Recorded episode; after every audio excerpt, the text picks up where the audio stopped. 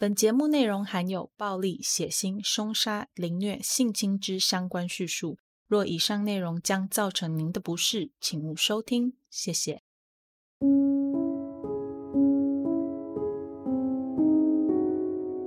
Hello，各位亲爱的 Bonus 们，大家好，欢迎回到 Them 他们的故事第二季。我是 Molly。在节目开始之前呢，一样让我们先来感谢一下赞助名单。这两周以来的赞助总共有两位，非常感谢我们的老 bonus JJ 和梁小姐，非常感谢两位的赞助。Molly 对这些赞助真的都非常感谢。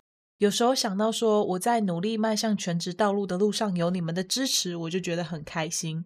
哎，对，我还没有放弃变成全职的创作者，但是呢，我有给自己一个 deadline。那在 deadline 到期那一天之前呢，Molly 都会很认真、很努力的继续做节目。那就非常感谢大家的赞助啦。好了，废话不多说，我们赶快进案件吧。今天的案件，我们带大家回到美国。在美国，有一位连环杀手，他在二零一三年到二零一六年之间，至少杀害了七个人。而且这位连环杀手他有一个非常变态的行为，那就是他会习惯在亚马逊购物网站上买他的凶器或者是相关类似的产品，然后再留言评价。这听起来好像还好，即使他买的是凶器，但留言评价好像也不是什么奇怪的事情。为什么 Molly 会说奇怪呢？原来呀、啊，这位连环杀人犯他每次给卖家的评价。都会以一种戏谑的口吻去留下他的评分，像是他曾经就给过一个折叠铲五星评价，评价内容是这样写的：他说，当你需要埋葬一具尸体的时候，只要将这把折叠铲放在车里，你就可以把那把全尺寸的铲子放在家里。如果可以再附上一个迷你型号的小铲子的话，会更棒哦。或者像是他曾经给过一个锁这样子的五星评价，他说非常好哦。还有还有，如果有人跟你顶嘴的话，你可以把这个锁头放在袜子里，然后甩到他们脸上，这样他们有多不感谢这块硬邦邦的金属，你就有多感谢这颗锁。用在货柜屋上很好用哦。呃，听起来不太妙。但是，类似像是这样子的留言，在这位杀手的亚马逊账号里面还有很多。大部分的人看到这些留言评价，只是笑了笑，想说这个买家很有趣耶，用这种黑色幽默的方式来评价商品。殊不知，这些看起来像是玩笑的留言背后，还真的就是一起又一起的社会案件。到底事情的经过为何？就让 Molly 来细细的说给大家听吧。陶德出生在一九七一年三月七日的佛罗里达州。他的父母在很年轻的时候就结婚，并且生下了陶德。陶德的父亲威廉是个职业军人，母亲雷吉娜在生下陶德之前，本来还想要再继续上大学念书，可是陶德的出生让他不得不放弃这个梦想。但陶德的父亲威廉似乎对于早婚这件事情感到后悔。在陶德才两个月大的时候，就不声不响的离开儿子陶德和妻子雷吉娜。在那之后，陶德的妈妈雷吉娜就只好带着陶德到处投靠亲友。他们先是从佛罗里达州搬到乔治亚州，再从乔治亚州搬到南卡罗来纳州，最后搬回雷吉娜自己的原生家庭。因为这样，至少他就可以不用担心没有人照顾陶德。不过雷吉娜却忘了自己的爸爸，也就是陶德的外公，是一个性格暴力易怒的人。也许是来自外公的暴力，也可能是这样不稳定的童年。陶德在一岁的时候就出现了一些精神上的问题，他非常易怒而且敏感。但当时的雷吉娜并没有心思去处理这件事情，于是陶德早早就被发现的情绪问题就这样一直被搁置着。在陶德大约两岁大那一年，雷吉娜和丈夫威廉正式离婚。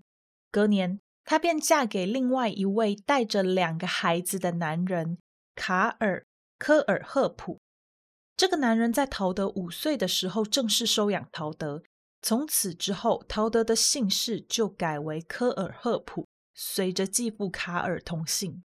但陶德并没有因为这样就认同这位继父，相反的，他跟继父的感情非常不好。继父也常常动不动就会对陶德拳脚相向，觉得小孩就是要打才会乖。陶德的母亲雷吉娜很受不了卡尔这种殴打小孩的行为，毕竟他才刚让孩子脱离自己有暴力倾向的父亲，他怎么可以就这样忍受小小年纪的孩子再一次落入另外一个人的暴力之下呢？于是她便跟第二任丈夫卡尔离婚。不过没有多久。他们又再一次结婚，对，你没有听错，雷吉娜再一次跟卡尔结婚。跟新家庭住在一起的日子对陶德来说是很辛苦的，他非常受不了卡尔的管教和拳头，加上他跟其他两位手足之间的竞争压力逐渐提升，陶德的行为举止越来越乖张。他在上幼稚园的时候就常常会去欺负其他同学，或者是挑衅同学。他总是一个人默默的蹲在角落，只要一有人接近他，他就开始攻击这些人，并且用力的把他们推开，导致幼稚园里的小孩都不愿意靠近他。老师也发现，陶德的情绪转变相当迅速，而且激烈，常常上一秒还开开心心的在玩，下一秒就忽然暴跳如雷，气得把所有的东西都摔到地板上。他还会故意去破坏其他小孩的作品，然后装作什么事都没有发生。陶德对于外界给他的评断和玩笑，他的反应跟其他孩子也有很大的差别。其他小孩通常在遭受到这样子的批评或者是玩笑的时候，都只是用很天真的口吻，或者是用很天真的态度顶回去。但是陶德却常常表现得像是这些人跟他有什么深仇大恨一样，一点都不能接受这些外界给予他的建议。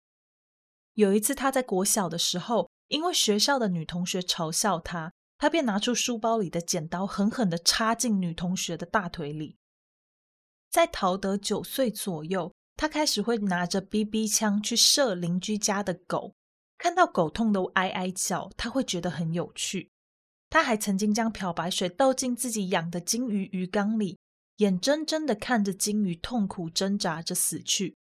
他这样做的原因，只是因为他想要一只新的宠物鼠，但妈妈只允许他有一种宠物，所以他才会把金鱼给杀了。基于陶德在情绪管理上的各种障碍以及行为上的问题，雷吉娜带着陶德去看医生。当时行为评估中心的专业人员就建议雷吉娜可以把陶德送到一些心理健康相关的机构做行为矫正跟心理治疗。于是，接下来的陶德便展开一系列的疗程。在这段期间里，陶德就曾经向自己的治疗师说过，自己小时候的时候有被外公虐待的经历。他说，他的外公常常会拿各种东西砸他，而且一砸就是直接砸在头上。他的继父也是这样，动不动就对他拳脚相向。他认为他会受到这样子的对待，就是因为他不是继父的亲生孩子。所以才会这样的。在接受连续三个月的治疗之后，陶德的情况看起来似乎有了好转。治疗师在对陶德做出一系列的评估之后，认为陶德可以不用继续接受治疗，便让他离开了治疗中心。但当陶德一离开治疗中心没有多久，所有的问题就又再度回到他的生活，他又开始无法跟人们好好相处。无奈之下，雷吉娜只好再次将陶德送回到治疗中心，这一送就是三年。在这三年的期间里面，陶德的生活里面出现了一段小插曲，那就是在陶德十岁那一年，他的生父威廉突然出现来拜访他，并邀请他跟自己住在一起。这时候已经厌倦继父，厌倦那些跟他没有血缘关系的兄弟姐妹，厌倦心理治疗的陶德。就像是漂浮在暴风雨中的一条小船，看见灯塔一样，他瞬间觉得人生又有了希望，有了期待。他开始想着，如果自己真的可以跟生父威廉住在一起，那该有多好啊！那是我的亲生爸爸，他一定会对我很好的。于是他便向母亲提出这个要求。母亲听到陶德想要跟威廉住在一起的这个想法之后，他觉得很惊讶。毕竟陶德跟生父威廉已经很久都没有见过面，他甚至怀疑陶德到底是不是还真的对威廉有印象。威廉对他来说应该又是一个陌生人才对。由于以上的种种理由，加上雷吉娜一点都不相信当年抛家弃子的威廉会有能力把陶德给照顾好，所以他当时并没有答应陶德的要求。事情就这样继续过了两年，到了一九八三年，陶德大概是十二岁那一年。这时候的陶德仍然没有放弃想要跟生父威廉住在一起的想法，于是他再一次向母亲雷吉娜提出这样的要求。雷吉娜当时很不愿意，毕竟陶德是自己从小带到大，他怎么可以让他这么轻易的就离开自己？他为了要鼓励陶德留下来。他甚至帮陶德买了一套全新的家具，放在他的房间里。不过，看到这种状况的陶德，不但没有感谢之情，甚至还拿铁锤将这些新的家具全部都敲个粉碎，并威胁雷吉娜说：“如果你不把我送去亚利桑那州跟我爸爸住在一起的话，我就会杀了你。”看着亲生儿子杀气腾腾的眼神，加上他高壮的身材。面对这样的恐吓威胁，雷吉娜自然是吓得不轻。她当下是真的相信陶德会不择手段，直到他达到他自己的目的为止。所以当晚，雷吉娜便把陶德锁在他的房间里，也把自己的房门上了锁，之后才敢睡觉。最后，雷吉娜再也受不了陶德的各种恐吓，她答应陶德，让陶德可以搬去亚利桑那州跟生父威廉同住，先试试看一学年。如果陶德在情绪控制、人际互动上有改善的话，那么他就可以继续住在亚利桑那州。如果没有的话，他们再来看看要怎样做调整会合适。于是，陶德便兴高采烈地搬去跟生父威廉同住。起初，陶德和威廉对于这样的安排都很满意，威廉也很认真地花了时间陪伴陶德。但渐渐的，当新鲜感一过，威廉就又回到自己原本的生活，原本的威廉就有自己的朋友，甚至是女朋友。所以在这个时候，他回到自己的生活，像是陶德从来就没有搬过来跟他住一样。他还常常会不声不响的就消失个两三天，跟着朋友或是女朋友到处去玩去喝酒。这时候，为了要赚一些零用钱的陶德，便跑到父亲开的餐厅里洗碗。偶尔会去邻居家做一些简单的园艺工作，像是除草或是搬东西这一类的。威廉似乎毫不在意陶德这个儿子。父子两个人唯一共同的嗜好就是武器。身为前职业军人的威廉，很不意外的很喜欢那些军用武器，家里也有很多类似的收藏。刚好陶德对这些东西本来就有高度的兴趣。于是这件事情变成了父子两人聚在一起时的唯一共同话题。威廉会带着陶德和他们的收藏到处去外面大玩射击游戏，甚至还会教他怎样制作炸弹。虽然生父威廉让陶德有许多曾经没有过的回忆，但他时不时的消失以及对陶德的毫不在乎，让陶德的心里开始萌生了搬回去跟妈妈住的念头。之前就被陶德吓到的雷吉娜一听到这个消息，连忙推辞说：“你就好好待在亚利桑那州，爸爸威廉会改变的，他是爱你的。而且你跟卡尔的相处状况不理想，你回来对你们两个人都没有好处。”被母亲拒绝的陶德只好继续待在亚利桑那州。不过母亲雷吉娜的推脱之词，让他深深的觉得自己被母亲抛弃了。他觉得母亲不让他回去，只是因为他不想要再承担照顾他的义务。他也不相信父亲威廉会有什么改变，只能继续对他的不负责任感到愤怒。这个男人不仅在他小的时候抛弃了他，现在还是老样。愤怒归愤怒，但陶德却什么都不能做。陶德就这样一直跟父亲住在亚利桑那州。一九八零年十一月二十五日。十五岁的陶德趁着父亲威廉出远门不在家的机会，诱拐了一名十四岁的少女到家里。这件事情也成为了陶德的第一起犯行。那一天，十五岁的陶德到一位住在同个社区里的女孩家，他告诉这个女孩说：“你男朋友在我家等你，你赶快来我家。”起先，这个女孩觉得很奇怪，每次男朋友要找她的时候，都会直接到她家里来找她，为什么没事要特地跑到陶德家等呢？就算男友跟陶德之间是有那么一点点交情，但这件事情怎么想都不太合理。女孩越想越奇怪，不过在陶德不断的说服之下，她还是决定要跟着陶德到他家里去看一看。当女孩换好衣服，一踏出家门，陶德就用从父亲威廉的收藏品中偷来的手枪指着女孩，狠狠地说：“这是真枪，你乖乖的照我的话做，不然我就会杀了你。”女孩便这样被挟持到了陶德家。一进门，陶德立刻将女孩绑起来，随后便侵犯了她。完事之后，在送女孩回家的路上，他还警告女孩说：“不准把这件事情告诉任何人，不然你的弟弟妹妹们就会完蛋了。”虽然对陶德的恐吓感到深深的畏惧，但女孩最后还是选择将实情告诉了家人，家人也帮助她报警。于是，当时年仅十五岁的陶德便以绑架以及性侵为由逮捕，并判处了十六年的有期徒刑。再后来，陶德谈起此起案件的时候，他说，会让他决定这么做的原因就只有两点：一是因为父亲威廉不在家，提供了他犯罪的场所；二，那就是他喜欢这个女生，但是这个女生却喜欢自己的朋友，这样子的状态让他感到很不舒服。而且他从来不后悔他自己的所作所为，也不觉得他这样做有什么问题。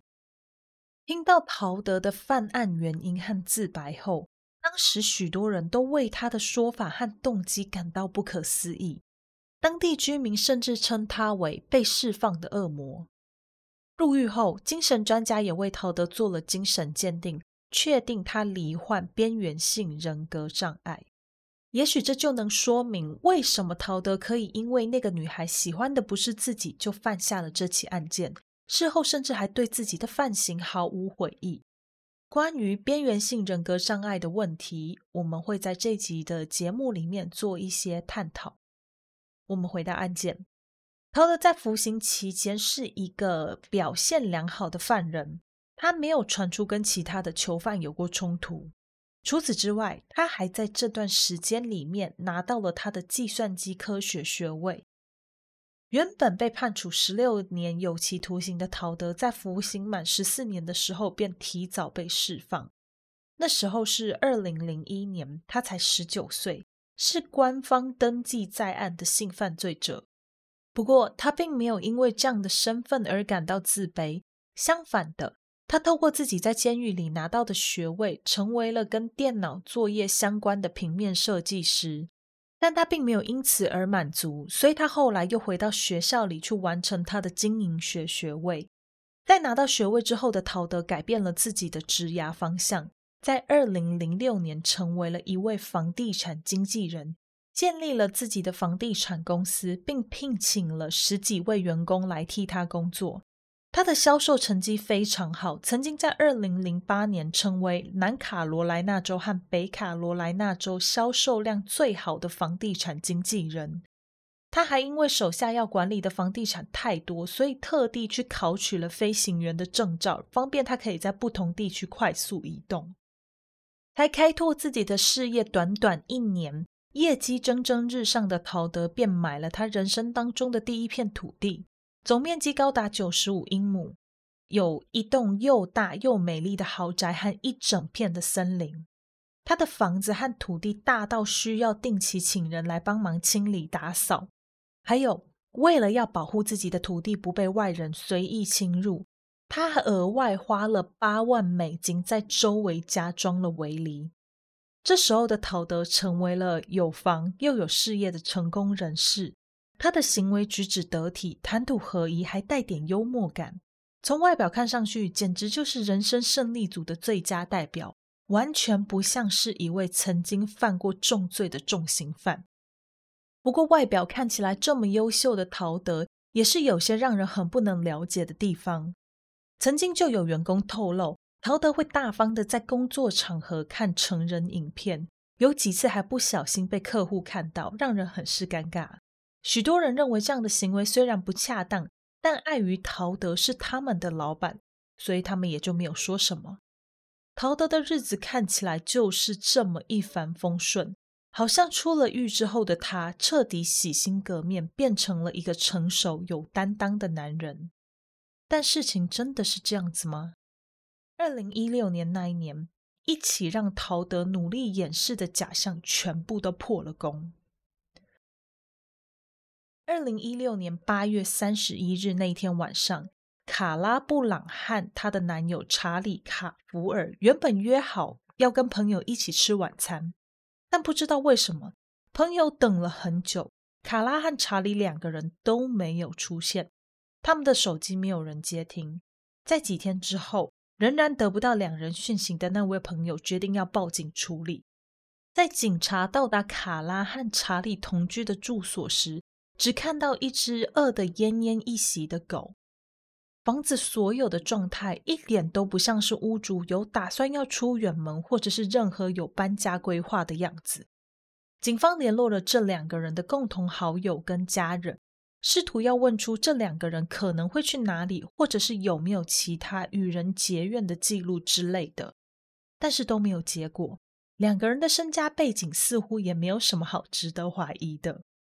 在没有任何新线索的情况之下，警方只能暂时搁置这起失踪案，等到有可靠的新线索出现时再继续做调查。然后就在卡拉和查理失踪大约一个月之后，十月二日这一天，他们忽然又出现在 Facebook 上。查理开始会放上一些自己在挖洞的照片，并很开心地表示自己跟卡拉已经结婚了。对于朋友给他的关心和留言，他仅仅只是告诉朋友说：“我们现在很好，只不过不想要跟任何人联系而已。当他们准备好了，自然就会再跟大家联络。”看到这些留言的朋友和家人都觉得，嗯，事情好像有一点蹊跷，因为查理的这些留言跟过往他的留言内容和语气有明显上的不同。再说，查理和前妻根本还没有完成他们的离婚手续，他怎么可以跟卡拉结婚呢？他的几个朋友和哥哥都认为，这明显不是查理本人的留言，一定是有人用他的账号来留言的。那这个人会是谁？他这么做又有什么目的呢？在多人的怀疑之下，查理的朋友和家人将这些资讯告诉警方。警方也很负责的采纳这些资讯作为案件的新线索加以调查。接着，时间来到二零一六年的十一月三日，透过查理手机发出的讯号，警方来到了陶德家。当他问起卡拉和查理的时候，陶德很坦白的告诉警方说，原本卡拉和查理会定期来帮他们做打扫，不过不知道为什么，他们已经连续两个月都没有出现了。所以他只好请其他人来帮忙。警方继续在查理家上上下下的做了一连串的搜索，却什么都没有找到。就在他们走出陶德家，准备要打道回府的时候，他们听到了一些很奇怪的砰砰声，听起来就像是有人在敲打什么金属的声音。于是警方就循着那些声音的来源找去。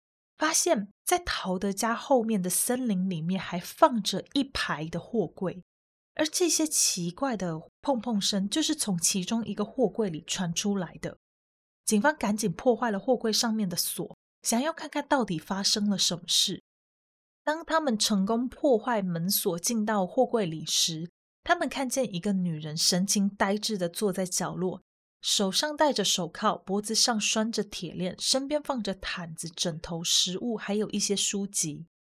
很明显的，这个女人已经被困在这个货柜里面有一段时间了。警方赶紧找来了大型剪刀，除去女人身上的枷锁。原本一直安静不说话的女人，这时候才开口说：“查理已经被陶德杀害，并且被埋起来了。”他还告诉警方。陶德跟自己说，这种事情他已经做过很多次。他杀了很多人，埋了好几具尸体。警方立刻回到陶德家，将陶德逮捕。由于卡拉当下的情绪和精神状况明显的不稳定，警方帮他叫了救护车，先将他送去医院做检查。等到卡拉的精神稍微稳定之后，他主动将自己所知道的事情通通交代给警方。事情是这样子的：二零一六年八月三十一日案发当天，卡拉和查理依约定到陶德家要帮他做打扫家里的服务。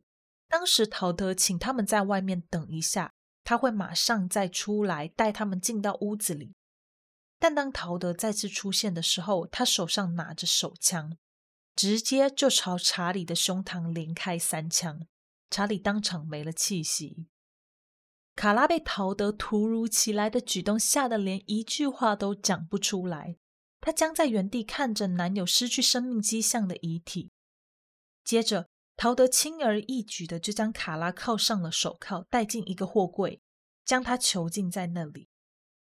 为了要让卡拉好好的待在货柜里，他还曾经告诉卡拉说：“你要么就乖乖待在这里，要么就是死在查理身边。”在接下来的每一天，陶德都会出现，他会除去卡拉身上的铁链和脚铐，只留着手铐，以防他反击。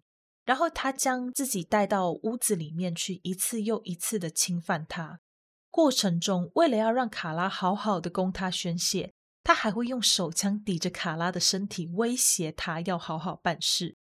每一次，陶德都会提醒卡拉说：“只有我满足了，你才可以活下去。”在这段期间里，陶德曾经展示查理被包裹着的遗体给卡拉看，偶尔也会分享一些他曾经所犯下的案子，并用这些案子为例，让卡拉好好的听话。卡拉就在这样子的暴力侵犯和精神虐待之下度过了漫长的两个月，直到警察出现。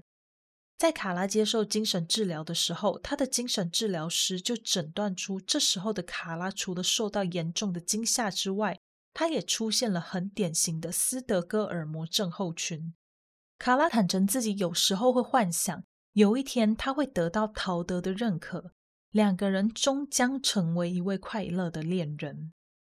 除此之外，获救后的卡拉必须要长期的服用精神药物来稳定她的情绪。但即便如此，这段经历还是深深的影响着卡拉。二零一九年，卡拉在一次的争吵中，因为第三级家暴被起诉，原因是她跟后来的男友在一次的争吵之中，两个人互相攻击。她先是因为意见不合揍了男友一拳，接着男友又掐着她的脖子不放。两个人都有被起诉。当时卡拉的发言人就表示，案发当天卡拉自行停药，导致情绪不稳定。这不能怪他，毕竟他深受过往的经历所苦。不过这是后续发生的事情。我们继续将时间拉回二零一六年，被警方逮捕之后，陶德完全不承认自己犯下的任何罪行。他不承认自己杀了查理。囚禁卡拉，对于警方其他的指控，他也一概不承认。回到警局之后，双方僵持了一阵子，陶德才要求警方说：“如果你们可以让我看看我的母亲的话，我就会坦诚自己犯下的案件。”陶德也依照约定坦诚了其他的罪行，其中有两个人的遗体最后有在陶德家的森林里被找到，其他的则没有。所以警方也不确定那些没有被挖出来的人到底是不是真的存在，而被挖出来的那两具遗体的主人，则是一年前就失踪的一对夫妻，分别为强尼·考西跟他的太太梅根。他们是一家松饼屋的老板和老板娘。根据警方了解，陶德之所以会对他们动了杀念，主要是因为陶德自己每次在到那家松饼屋用餐的时候，都会用一些很低级的笑话去调侃店里的女店员，所以店里的女服务员和老板娘梅根都很不喜欢陶德。到最后，只要陶德一来，服务他的就绝对不会是女性。陶德意识到这件事情之后，就觉得自己很不被尊重，觉得这家店对他的态度恶劣。为了要报复，在二零一五年年底的时候，他找了一些借口将这一对夫妻骗到自己家，再将他们残忍杀害。还有另外一件让陶德承认的案件，居然是一起发生在二零零三年的冷案。好了，那接下来 Molly 就要花一点时间来跟大家讲讲这起案外案。二零零三年十一月六日下午，南卡罗来纳州一家重型机车专卖店的老板史考特的朋友就告诉史考特说，自己再过不久就会抵达他的店。接着便挂掉电话。不到十分钟，当他抵达史考特的店之后，就立刻察觉到不对劲。三十岁的史考特、史考特的母亲比弗利、二十九岁的店经理布莱恩和二十六岁的维修员克里斯分别躺在店里的不同位置。他们全都是遭到射击，而且也都没有生命迹象了。警方在经过调查之后，认为这起案件发生在当天下午的两点四十五分左右。根据目击者描述，他们在案发前不久有看到一位身高六尺、体重介于一百七十五到两百磅之间的男人在匆匆的离开。他有着一头深咖啡色的头发，不确定这个人是否跟案件有没有关系，还是他只是普通的客人。只能确定他是最后一个离开这家店的人。目击者对这位男性的印象非常的深刻，因为当时的天气还算是温暖，甚至可以说是有点热。但这位男子却穿着一件防风的皮衣，跟当天下午的温度完全就不搭嘎。当时这个男子走到重机店里面时，直接就跑去跟店员说话。不像其他客人，都是会先在店里闲晃一阵子，之后等店员主动来做介绍。听到目击者的描述，警方就猜想，这起案件会不会跟那位维修员克里斯身上的那一起毒品案有关？会不会是克里斯的上线或者是下线，为了不要让自己被克里斯供出来，才会急着决定要在克里斯出庭之前先杀人灭口？只是因为刚好当时店里还有其他人，所以就干脆把其他人也都一并解决掉。不过这个推论是没有结果的，警方没有办法从已经死去的克里斯口中挖出任何的相关讯息。基于这起案件是一起一次就死了四个人的屠杀案，所以警方在调查的过程当中格外的小心翼翼，不放过任何的线索。只是他们仍然找不到任何的蛛丝马迹。一年之后，毫无头绪的警方决定要更改侦查的方向。透过当时店经理布莱恩妻子的描述，他认为自己的老公布莱恩很可能有了外遇。首先是他觉得布莱恩在世的时候，并没有花太多的心思在家庭里，而且似乎有日渐减少的趋向。在案发前不久，妻子就发现她自己的老公布莱恩正在偷偷摸摸的找房子。她非常确定自己从来就没有跟老公谈论过任何搬家或者是想要离婚的事情。这些言论和说辞也和布莱恩的妈妈的说法不谋而合。布莱恩的妈妈向警方表示，虽然儿子嘴上不说，但身为母亲的她完全看得出来，自己的儿子在这段婚姻里的确没有很开心。另外，案发当时，店家老板史考特的妻子梅丽莎刚好怀孕，于是警方就猜测，会不会是什么三角恋情种下的杀机呢？已经结婚的梅丽莎有了外遇，因此决定找人杀了丈夫史考特，却不小心误伤了情人布莱恩和其他两位无辜者。于是，当时的警方便借口让梅丽莎带着新生的宝宝到警局。想要测试他们这样的说法到底是不是正确的，结果 DNA 比对出炉，孩子还真的不是梅丽莎跟丈夫史考特的，而是梅丽莎跟店经理布莱恩的。这样的结果让警方全都傻了眼，他们追寻一年的案件，居然结果是一起情杀案，而且真凶还是那个全案看起来最无辜的受害者家属。警方赶忙传唤梅丽莎到警局接受询问。一进到侦讯室，负责办案的警官就直接严厉的对梅丽莎说：“听着，我们有新的证据出现。一个月前你来到警局里做笔录的时候，我们偷偷的把你宝宝的 DNA 拿去实验室跟你老公的 DNA 做比对。你猜怎么了？你的宝宝的 DNA 跟你老公史考特的 DNA 是不相符的。你儿子的爸爸不是史考特。梅丽莎听到以后惊呆了，露出一副不可置信的表情。当警方一揭晓孩子的生父是布莱恩时，梅丽莎大怒，立刻要求警方再做一次测试。想不到这时候警方却悠悠地说：“我们也感到很震惊，所以做了两次试验，两次结果都是一样的。”这时候梅丽莎忍着心中的怒火，表示自己不会再回复任何来自警方的问题。她要求要请一个律师。在这件事情传到丈夫史考特的爸爸耳里之后，一夕之间同时失去儿子和老婆的史考特爸爸很慎重地对梅丽莎说：“这件事情到底跟你有没有关系？如果结果出来跟你有关，那也没有关系。不管你最后发生了什么事情，我都会一直支持着你，成为你的后盾。但请你让我知道真相。”梅丽莎当下斩钉截铁的否认，表示自己绝对不会，也没有做出任何背叛或者是伤害家人的行为。她不曾想过要对任何人下手。她爱的人始终就只有史考特一个，没有外遇，孩子百分之百是史考特的。在接下来几个月，梅丽莎聘请了自己的律师。律师也协助梅丽莎将已经下葬的史考特从坟墓里挖出来，取得他的 DNA，再用这些确定是来自史考特的 DNA 跟宝宝做比对，比对结果是一致的，证明孩子百分之百是史考特的儿子。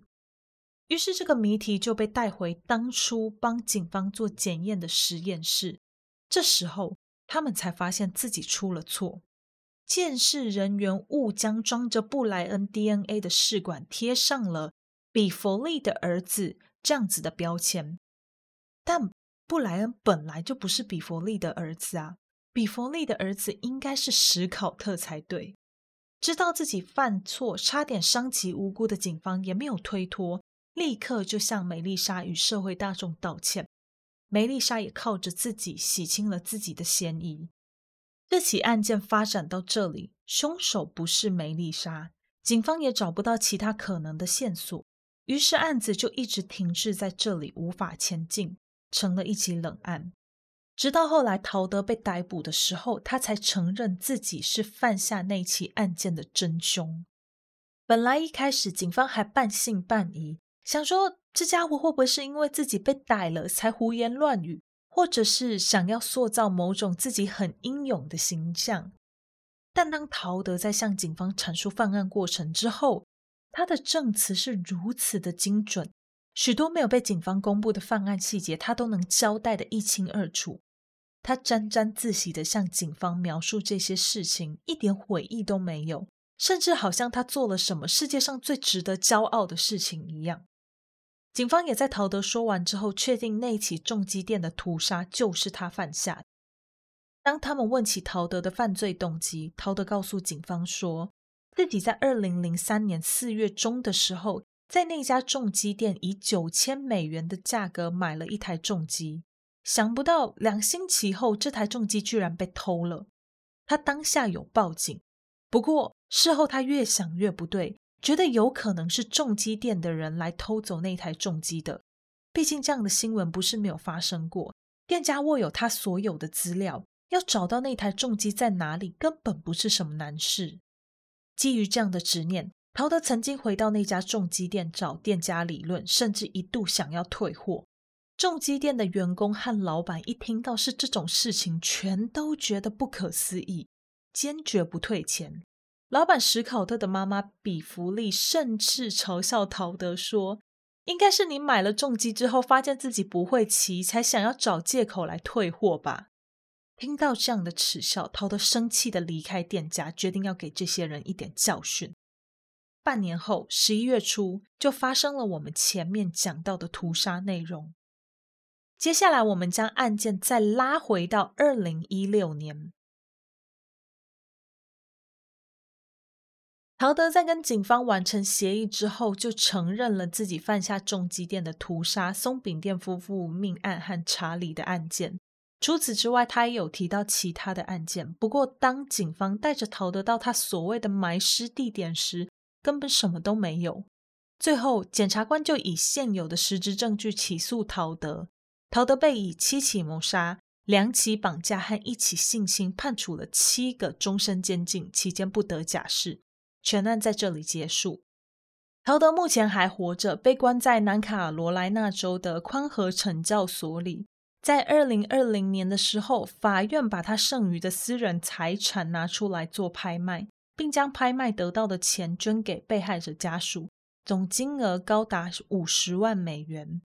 那位从货柜里被救出来的卡拉布朗，我们前面有稍微提到一点点他的资讯，现在我就来做一点其他的补充。卡拉在获救之后，他必须要面对一连串身心上的问题，这些问题让他必须要接受长期的治疗。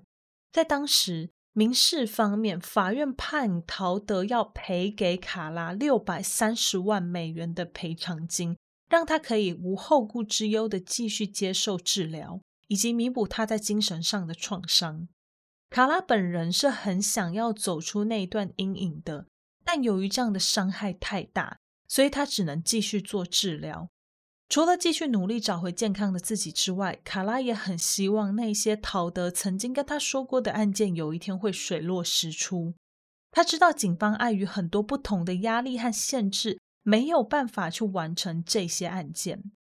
但如果这些案件一直没有被查清楚，对于死者的家属来说，将会成为一辈子的痛苦和疑惑。但命运之神好像没有要放过卡拉的意思。二零一九年二月，卡拉当时的未婚夫自杀成功，让卡拉陷入了一片绝望。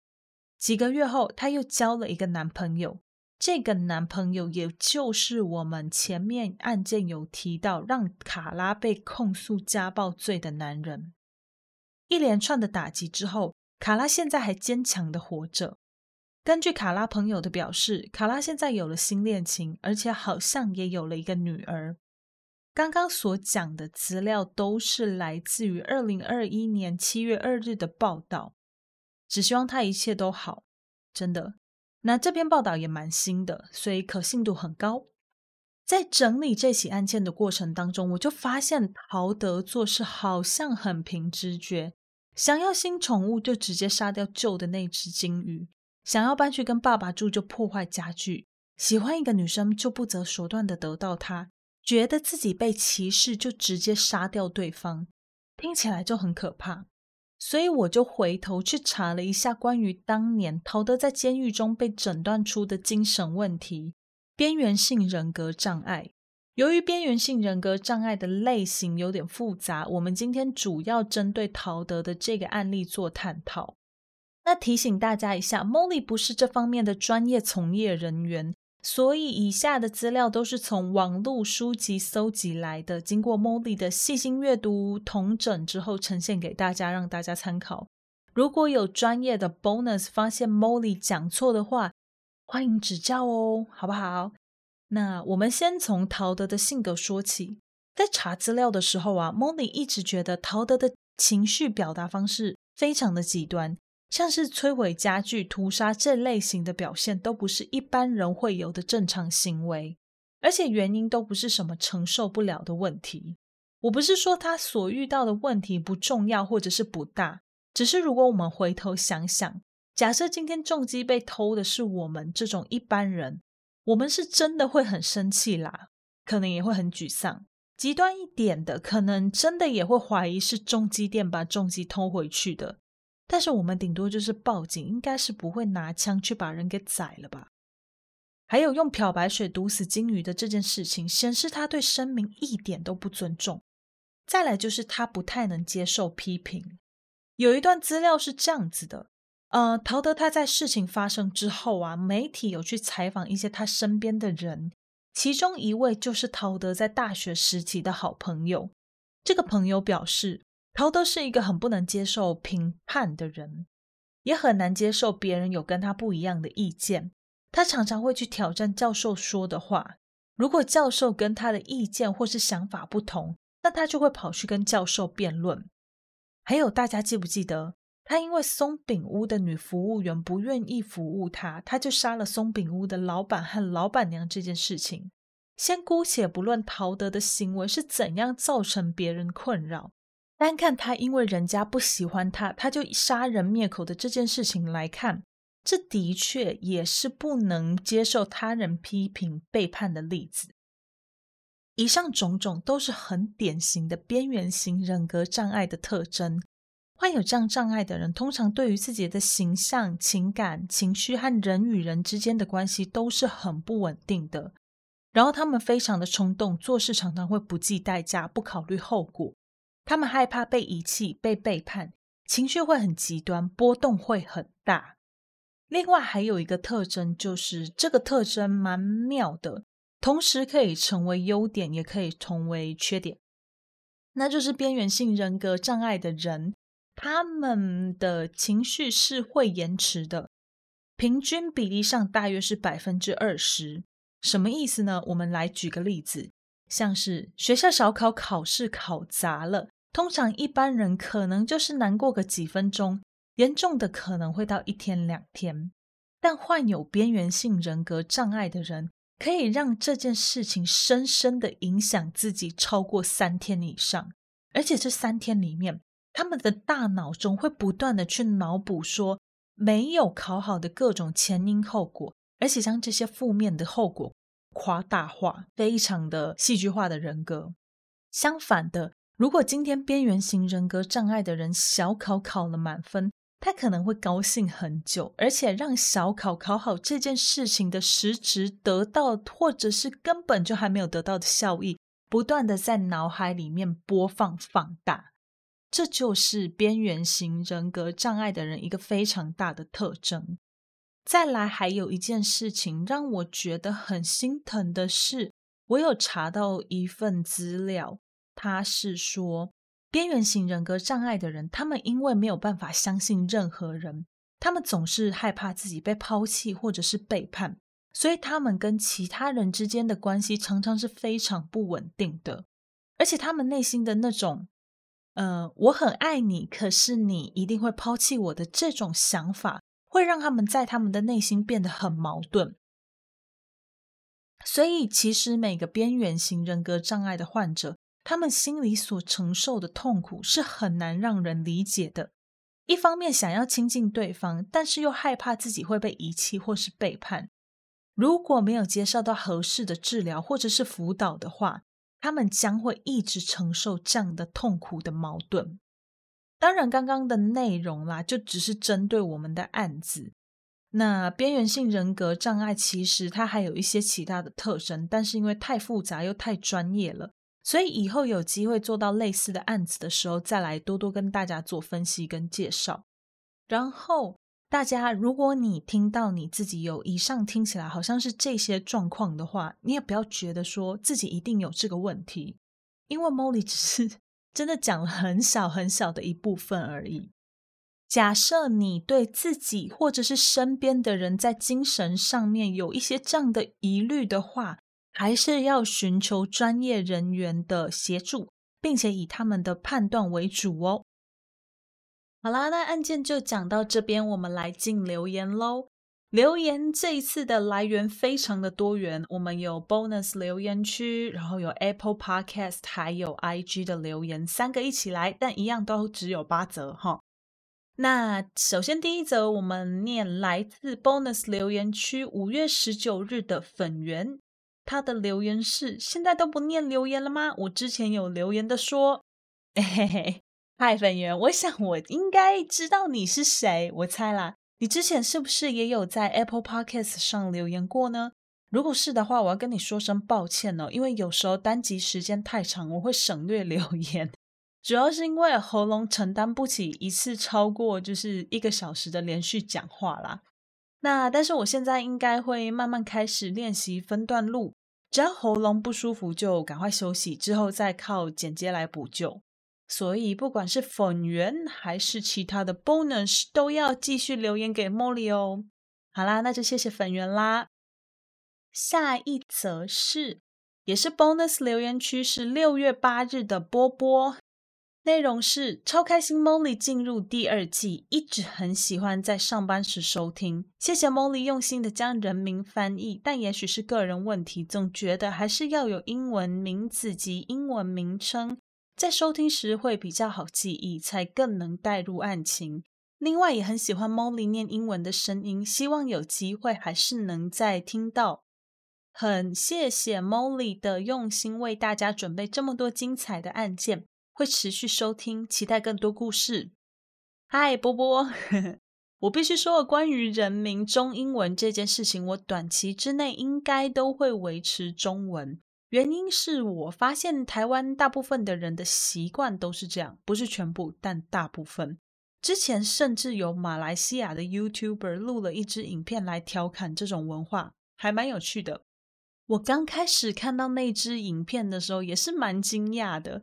但仔细想想，就发现，哎，好像真的是这样，哎，像你看，在台湾，McDonald 在台湾就叫麦当劳，KFC 就叫肯德基，Adidas 就叫爱迪达之类的，好像大部分的外来企业都要翻成中文才可以在台湾生存下去哦。所以短期之内啦，这真的让我很想笑。所以短期之内就是会维持现状，好不好？那也谢谢你喜欢 Molly 念英文的声音。听到这里，这个让我蛮害羞的，因为其实 Molly 的英文台湾腔很重，常常会被室友纠正，然后我就会跟他翻脸。然后也有因为很多那种发音不标准闹出的笑话，所以想说，嗯，也许等我英文可以再讲标准一点之后，我们再来恢复有英文的桥段。那就非常感谢波波的留言喽，我会继续努力的。在接下来呢，我们就进入到 Apple Podcast。第一则是来自六月十五日五八五 Daniel，标题是“宁静空间”，内容是：谢谢你在夜晚有你的好声音、好故事，让我忘了在神经痛上的专注。嗨嗨，Daniel，很高兴自己的声音可以短暂的让你忘掉身体上的不舒服哦。希望你一切都好，都能健健康康的。我会看看，努力产出多一点的节目来陪伴大家的，谢谢你。下一则，六月十七日，玉宁，他还有特地注音哦，是玉宁，标题是东港夫人，嗯，所以玉宁你是来自东港的什么有钱人的家庭吗？没有啦，我开玩笑的，不要理我。啊，内容是潜水粉丝来了，我很喜欢你的节奏，还有你每一次的内容以及声音。喜欢你的讲解跟细节，加油，会继续听下去，辛苦你。还有，我是故弄玄虚的粉丝，也是偷听史多利跟阿善师的粉，所以每天都在听你们的节目，上班不能少了你们的陪伴。嗯，谢谢玉宁的留言。你讲这些节目，其实我也有都在听，但史多利我是真的只敢白天听啦，晚上没有，我没有办法。那我也会继续努力的产出内容的，谢谢玉宁啦。下一则是 Lina 周，标题是加油加油，内容是听了很久，第一次留言，但对 S 二 EP1 有点我为什么奈森会觉得贝奇对自己的母亲不礼貌，甚至于想杀他呢？夸胡前面提到说继母生病，但贝奇一直都有在照顾她，而且贝奇不是很喜欢继母胜过于亲母吗？所以有点好奇，到底是有多不礼貌，以至于有杀人的念头，还是一切只是奈森的借口罢了？嗨，丽娜你好，呃，关于贝奇那起案件呢、我也曾经对你所提出的这个问题感到疑惑，我没有在其他地方找到答案。我自己觉得他会这样说，可能有两个原因。这两个原因是我自己推测的哦。一就是他纯粹只是在为自己的杀人举动找借口。毕竟人犯了错，大部分的我们都会想要把事情的合理化。他的行为只是在企图要合理化自己的行为而已，就是借口啦。第二个就是啦，我认为青春期的孩子难免都会跟家长有一些意见不合，或者是一些口角的问题，情绪上也比较不稳定。但这些问题跟这些不稳定都不代表孩子不爱或者是不尊重他们的父母，那就真的只是青春期导致的情绪张力而已。在奈森的眼里，这些张力被放大了。他认为这样的贝奇就是在欺负他的母亲，这是我自己的推测啦。我不知道大家觉得有没有道理？那跟大家分享，也谢谢你的留言喽。好，下一则是六月二十四日，不告诉你啦啦。呃，标题是一个很可爱的笑脸，内容是希望有英文的部分可以直接讲中文就好，不要英文念完再解释中文，感觉听起来有点不顺畅。嗨嗨啦啦，这位也是老 bonus 了，我有记得你哦。你提出的这一项建议呢，我有做调整，忘记是哪一集开始啦，我都是直接翻中文就不念英文了。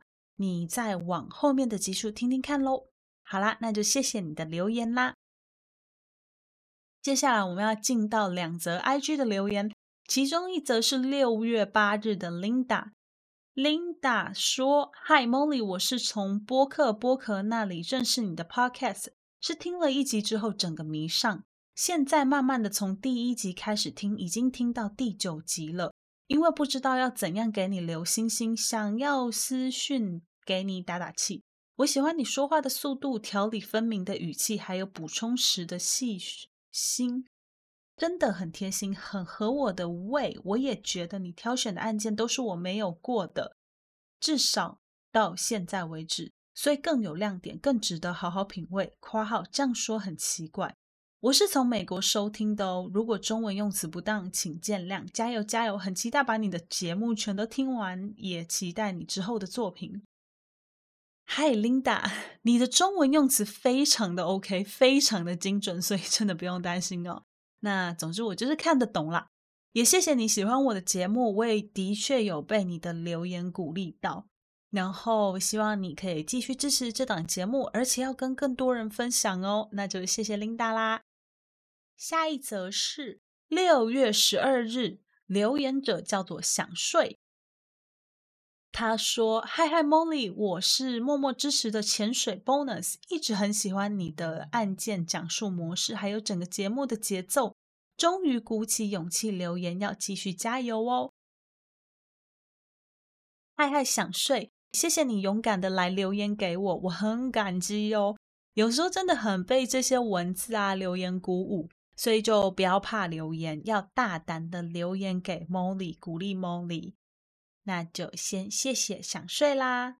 好啦，留言念到这边，但是节目还没有结束。嘿嘿，有追踪社群的人应该有 follow 到 Molly 前一阵子有去打疫苗。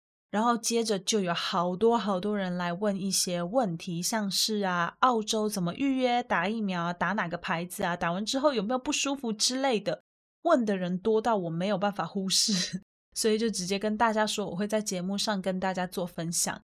那如果你对打疫苗这个事情没有兴趣的话，就直接跳过这段没有关系。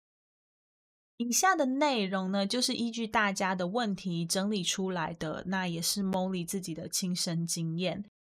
好了，那我就要开始分享啦。首先就是澳洲这边打疫苗呢，都是自己上网预约，跟台湾一样。那他们这边也是有设一个专门预约疫苗的网站，是政府设计的，想要登记接种的人都可以在上面做登记。那澳洲政府目前是鼓励施打，没有强制。这样的优点啦，是任何人都可以预约，不管你的签证、身份，或者是你的地点、你的地区，只要你年龄符合，通通都可以预约，而且完全免费，连挂号费什么都不用付，就是直接人去就可以打了。那 Molly 预约的时候呢，预约到原本本来是辉瑞的疫苗，我没有特别去选，但系统上面就是写辉瑞。可是后来因为辉瑞疫苗不足，所以到现场的时候呢，Molly 临时被通知只有 AZ 可以打。那我其实我是没有太在意疫苗的品牌啦，因为我觉得风险可能有，但是这种东西就是一个几率，而且我觉得这个几率比得到 COVID 的几率还要来得小很多很多，所以就 AZ 打下去。那打完之后呢，澳洲这边医生会要求你到休息室里面先休息十五分钟，时间到了才可以离开。这么做主要是要避免一些急性过敏之类的问题。那离开前就可以顺便去预约下一次的接种时间。Molly 从开始排队打疫苗到打完疫苗预约完走出诊所，整个过程大概是四十分钟。那接种完之后，大概中午，Molly 就没有再回去上班啦，直接回家休息。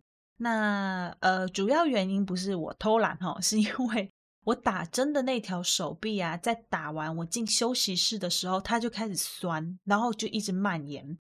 呃，酸到是我连举起手的的这个动作都很难执行。接着我下午回到家之后，就开始不舒服。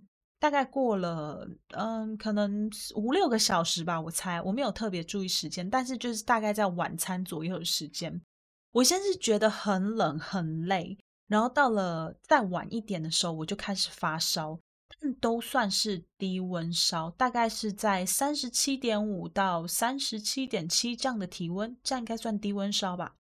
然后隔天继续又烧到中午。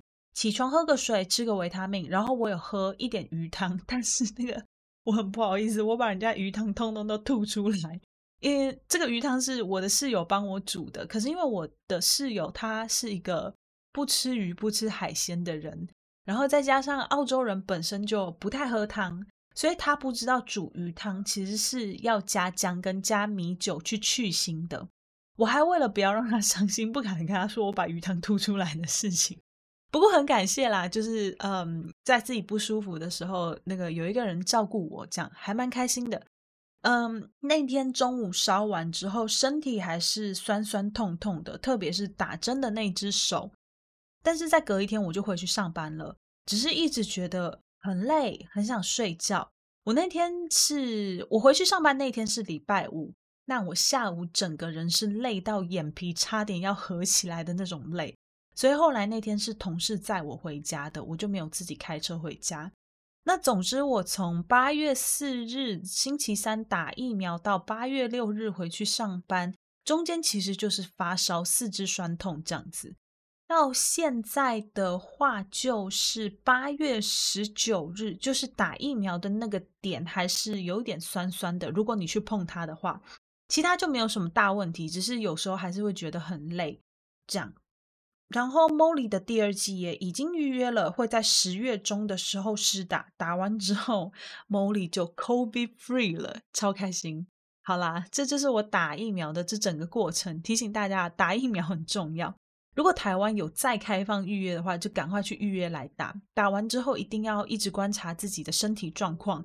如果真的很不舒服，就不要去上班上课，待在家里好好休息，好好建立抗体。啊，如果还是有需要的话啦，还是要去看一下医生，做一下检查。好了好了，这个闲聊有点多，讲一下社群。社群和赞助的连接都放在叙述栏里，有需要的人都可以直接点进连接，就可以找到 Molly 的频道了。在这里也要呼吁大家，要在 Apple Podcast 和你收听的平台上给 Molly 的节目五星好评，这样可以有效的帮助这档节目勇往直前，让更多人听到这档节目哦。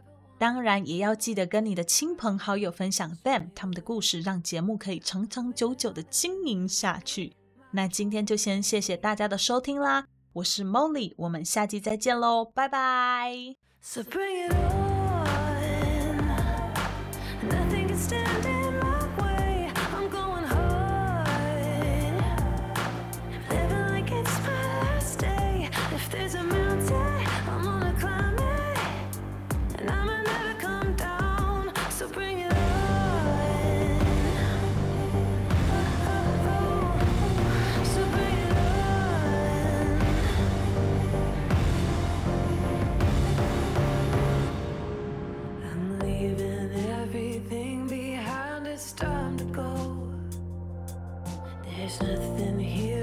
can't replace It's just a home. Breaking free out into the unknown. I should have done this a long time.